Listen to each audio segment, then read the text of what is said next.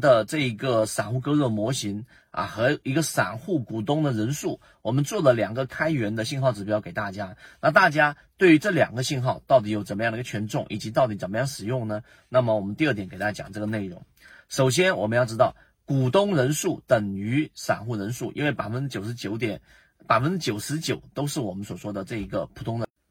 所以基于这一点，然后呢，我们就知道。这几个权重当中，第一个一定是看股东人数。所以对于信号不太理解的，我们最常用的、最常看的就是要看每个季度的散户增减比例，季度增减比例是最重要的。所以我们在信号当中为什么要做这个开源信号，是为了让我们直观的去看到所有数据上的变化。所以股东人数是第一个我们要去看的信号。那在网站上。东方财富、同花顺的问财网站上和很多网站上都有公布每个季度的公布人数的散户数量变化人数，找到百分之十或者百分之十五以上的，这是第一个要素。第二个要素，我们要找到这个减少比例之后，我们要看的是一季度跟三季度，而不是看二季度跟年报，因为这两个都是有比较大的延迟性。一季度、三季度延迟一个月，二季度延迟两个月，四季度是延迟四个月，也就年报跟一季报是同步。这个公布的，所以延迟性会很高。这个第二个点大家都清楚了。第三个，好，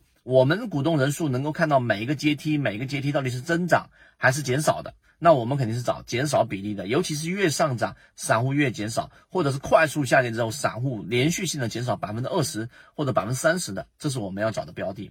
第二个呢，就是我们说的这个散户割肉信号，里面有两个重要的信号标志。第一个就是散户割肉啊，它统计的是三个月，就是每三个月它的散户的减少比例。那么这里面是基于跟上一次的一个减少比例。举个例子，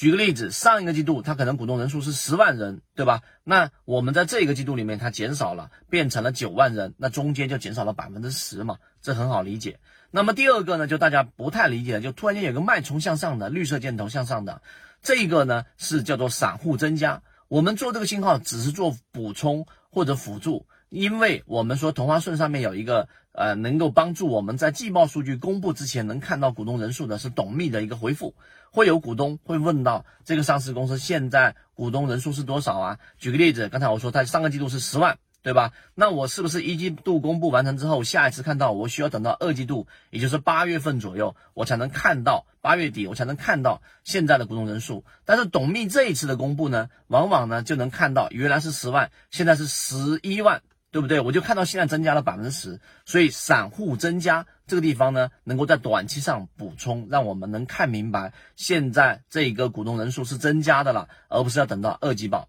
所以，当你发现有一个脉冲向上，这里面是散户增加百分之十，对吧？然后呢，在下面这个散户割肉信号上面，你又看到它减少是百分之十或者减少百分之二十，你就得理解中间的含义是什么了。含义是在季报数据上，这一个散户股东人数是相比上季度减少百分之二十的，但是因为在这个时间点上出现一个绿色脉冲，董秘公布出来的散户的股东人数。啊，是增加了百分之十的，所以一个是季报数据的这个相对比较长周期的，和一个董秘公布出来的这样的一个数据，这两个数数据有时候看到一个负一个正，其实并不冲突，这个是在同花顺 F 十。股东人数里面，你可以完全查询得到的。所以，如果你不能理解散户割肉这个模型的话呢，就直接看阶段性的。因为我们平常去做选股和去做判断的时候，都是看一个季度一个季度的，而股东人数增加的那个脉冲，只是用来做补充。